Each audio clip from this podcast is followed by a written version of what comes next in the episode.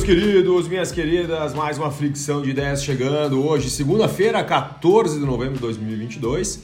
Bem-vindo, bem-vinda. Vamos começar falando já sobre Ibovespa. Ibovespa que na sexta-feira fechou em alta de 2,26% e acompanhou aí as bolsas internacionais, uma alta um pouco mais expressiva. Logo na sequência vamos falar um pouquinho sobre, principalmente que nós tivemos uma alta expressiva na Petrobras. Nós tivemos lá fora a SP500 aumentando 0,92, Dow Jones aumentando 0,10, Nasdaq aumentando 1,88% e Stock 50 Europa aumentando 0,57%. Nós tivemos o dólar, por sua vez, caiu 1,17%, chegando a R$ 5,33. Bitcoin passando por momento tumultuado é, na verdade, não só Bitcoin, né? todas as criptomoedas, principalmente pelo movimento que aconteceu né, com a FTX, segunda maior corretora do mundo. Vamos falar logo na sequência. Bitcoin agora às 5 horas e 29 minutos, estava sendo cotado a 16.770 dólares, um aumento no dia de hoje de 2,88%. Petróleo tipo Brent agora, nesse horário aqui às 6 e 7 da manhã, ele está subindo 0,18% a 96 dólares e 21 cents.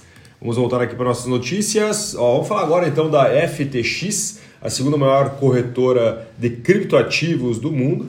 Ela pediu uh, falência na semana passada nos Estados Unidos, o primeiro passo né, da questão da, da falência. Ela vai agora vai começar um estudo sobre algum tipo de intervenção, algum tipo de recuperação judicial e assim por diante. Uh, depois o anúncio de sexta né, da, da FTX, né, pedindo recuperação judicial, não falência, eu falei falência, né? Não, mas é não, é, é, é recuperação judicial, falência é um próximo passo, né? Ela, o Bitcoin caiu 5%, né, agravando né, os, e chegando a 20% perdidos na semana. Inclusive o CEO da operação entregou o chapéu. Inclusive ele era considerado assim dentro dos, da, da, dos criptoativos como sendo o Mark Zuckerberg dos criptoativos.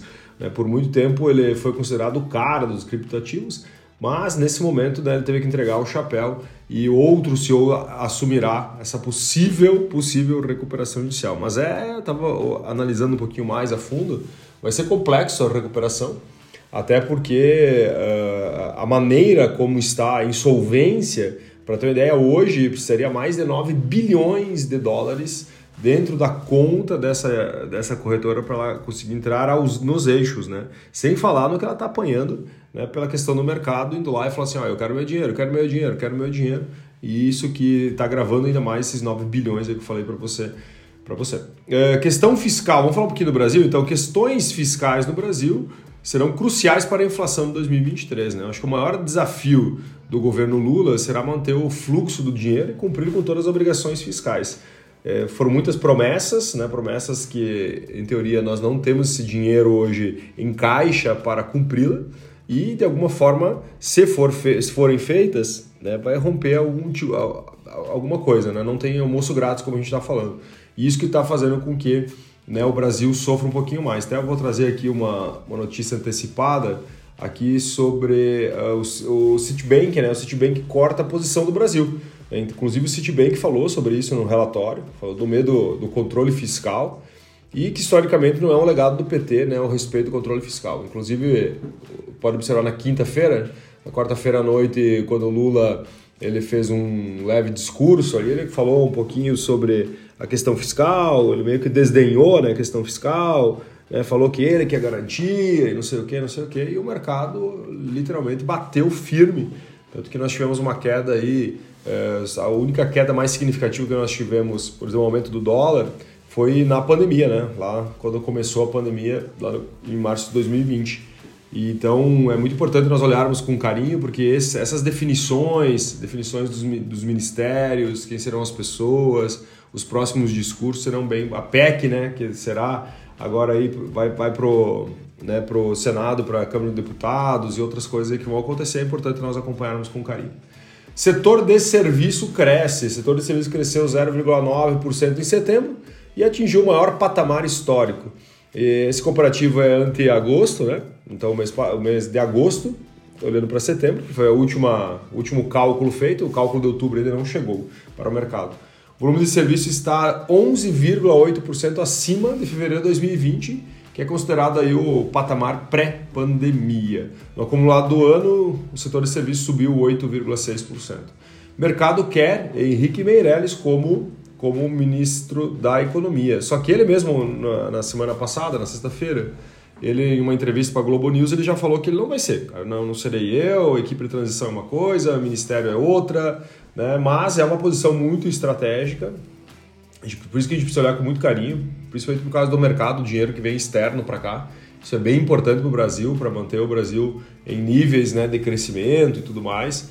Uh, o, esses nomes o, dos ministérios, né? o Lula já falou que só vai ser em dezembro, então ele vai só falar em dezembro sobre esses nomes, mas daí vem a questão da especulação do mercado. Né? O mercado não quer um nome político, mas o PT tem dificuldade para olhar para alguém mais técnico. Né? E provavelmente o futuro ministro que nós tenhamos aí, ou quase todos eles, serão associados à política, né? inclusive da economia, possivelmente é um membro do PT, com experiência em administração pública, mas não necessariamente uma pessoa que o mercado vá curtir assim no sentido técnico, né? Preço do diesel sobe depois de três meses, 0,99% no diesel comum. Nós tivemos o S10 com, subindo 0,79%, mas depois de três meses é a primeira vez que sobe, conforme a pesquisa da TicTlog. Setor de turismo tem alta de 36% no volume de serviço neste ano comparado com 2021.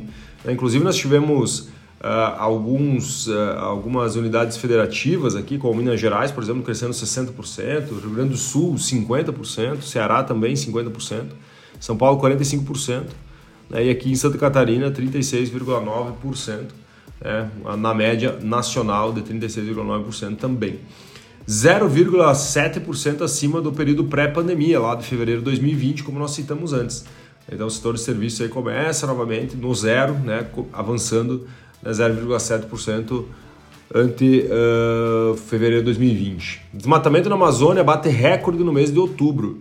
Então, os dados preliminares agora de satélite do próprio governo estima que uh, quase foram 903 quilômetros, quase mil quilômetros quadrados, né, foram desmatados na região no mês passado, o maior nível né, para esse período desde que começou o rastreamento em 2015 e um aumento de 3,1% na comparação com o mesmo período do ano passado.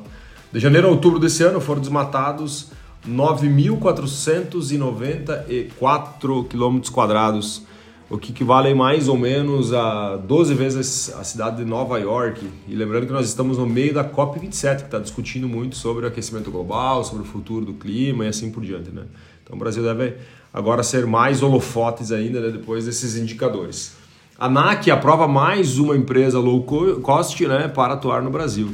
Então, mais uma empresa de ticket baixo que vai atuar no Brasil. Agora, a JetSmart, que é uma chilena. Então, são cinco, são quatro ou cinco empresas né, de ticket baixo de, de passagens que estão uh, autorizadas a operar no Brasil. Ela vai começar agora com viagens da Argentina né, para o Rio de Janeiro e também para Foz do Iguaçu. Então, essa chilena JetSmart. A Justiça de São Paulo reconhece vínculo empregatício de motorista da Uber. Falamos isso na semana passada, que é um grande risco aí para as operações e também pela inovação, né? mas a Justiça de São Paulo reconheceu o vínculo empregatício. Né? Inclusive uh, falou sobre que o motorista, eh, qual foi o caso específico. É um motorista que trabalhou cinco anos na companhia de forma contínua e foi submetido, estipulado algumas metas que deveriam ser cumpridas, não foram cumpridas ele foi desligado da plataforma. Eu sempre digo, né, cara, não existe almoço grátis, né? Não tem como você manter uma operação assim uh, sem você ter uma previsibilidade do que tem que acontecer. E eu acredito que isso é um grande risco, né, para a inovação uh, no Brasil, né? Para empresas, talvez, uh, tu cria barreiras, né, para empresas inovadoras chegarem com modelos de negócio disruptivos num Brasil, num país onde tu tem muita judicialização das coisas, né? Uh, vamos falar agora sobre a Argentina. A Argentina congelará preços de 1.500 bens de consumo, meio a inflação gigante que eles estão tendo. Né? A inflação deve chegar a 100% ao ano, agora em 2022, e a empresa e a empresa e o país está realmente em maus lençóis, né? Porque vem aquela questão de, das empresas investirem no país. Qual empresa que vai investir num país onde que o país define qual é o preço que ela tem que vender pela mercadoria, não é o mercado que regula, né? Então isso não é um futuro promissor. Eu sei que talvez há uma necessidade para a questão de segurar aqui a questão da inflação, Mas uh, imagina hoje uma empresa, você colocaria uma empresa lá para vender um produto que teria risco de ser congelado o preço no futuro e você talvez vender até mesmo a prejuízo. Ucrânia ergue muro na fronteira de Belarus. A Ucrânia afirmou na sexta-feira que está construindo um muro gigante de concreto e também outras fortificações, né? Tipo, tipo na era medieval, né? em suas fronteiras com a Belarus. Ela inclusive ela, ela, anunciou que não será só isso, né? Terão outros movimentos que serão feitos, tudo para preservar e aumentar né, a segurança que hoje nem existe né, no país, mas esse é o objetivo aí do, desse muro em Bela, Belarus. Disney lança loja online exclusiva. Agora você está assistindo uma série na Disney, vai aparecer um QR Code, você vai conseguir comprar alguns itens que estão ali eh, sendo expostos durante, durante aquele programa e também terá áreas de personalização de coisas, né? Então a Disney indo para o próximo nível, inclusive a Disney aqui semana passada a gente falou sobre isso, né? Muito criticado a Disney Plus, que gastou, está gastando muito dinheiro para manter ele de pé e até mesmo para programar tudo, né? Fazer todo esse movimento. Mas é aquele negócio que eu acredito que a Disney vai dar ponto sem nó. Eu acho que vem algo muito maior, né? Eu acredito que esse é o primeiro movimento. Né? Então marcas como Pixar, Pixar, Marvel e outras tantas terão vendas online exclusivas dentro né, da, da plataforma. Será muito legal. Acredito que nos próximos capítulos devo, devo trazer mais informações. Futuro dos mercadinhos de condomínio. Né? Então, hoje no Brasil estima-se que tem em torno de 5 mil mercadinhos aqui de autoatendimento né, em condomínios. E o grande problema hoje está sendo os furtos. Né? Hoje, para ter uma ideia, essas lojas autônomas estão tendo uma média de 6% do faturamento em furto, né, comparado com uma loja tradicional que chega a 3% de furtos. Twitter volta atrás e tira o selo, né? O selo pago, aqueles, lembra que a gente falou sobre, ah, vou pagar X reais para ter um selo de verificação. E olha o que aconteceu, né? Surgiram né, nesse período de liberação do selo pago várias contas falsas de grandes operações, inclusive Tesla, SpaceX, uma conta de Elon Musk, né, com o selinho, já como era 8 dólares para você ter o selo, a galera estava criando contas e colocando o selo de verificação. E o mercado estava acostumado né, com o selo de verificação como sendo uma conta verificada. E aí o que aconteceu? Lá foi o Elon Musk falou assim, cara, vamos já matar esse projeto, não faz sentido, e vamos pensar com mais carinho. Então já foi abolido aí uh, o selo pago e volta o selo no, oficial normal uh, anterior. Uh, dia dos solteiros na China, dia 11 do 11, começa ser uma data que possivelmente o varejo vai utilizar muito mais nos próximos capítulos. Óbvio que vem muito mais da China agora, mas eu vejo que vai ser uma data que nos próximos anos aqui no Brasil, vi algumas empresas usando, no Brasil inclusive, né? e acredito que também vai entrar aí na, na boca do povo, assim como o Black Friday. Então, por, por exemplo, a AliExpress né, fez uma campanha, né, só para você ter uma ideia, em sua última edição o evento movimentou 84,5 bilhões de dólares, né, isso no mundo inteiro, rendendo um aumento de 72% no número de usuários e crescimento de 600% em vendedores locais. E o grande xodózinho do momento é a Life Commerce, né? É uma das principais estratégias adotadas pelo próprio AliExpress para vender né, durante o 11 do 11. Para finalizar, Nubank lança conta para menores de 18 anos. Então agora a geração Z, né, jovens com de 12 a 17 anos terão como abrir conta no Nubank.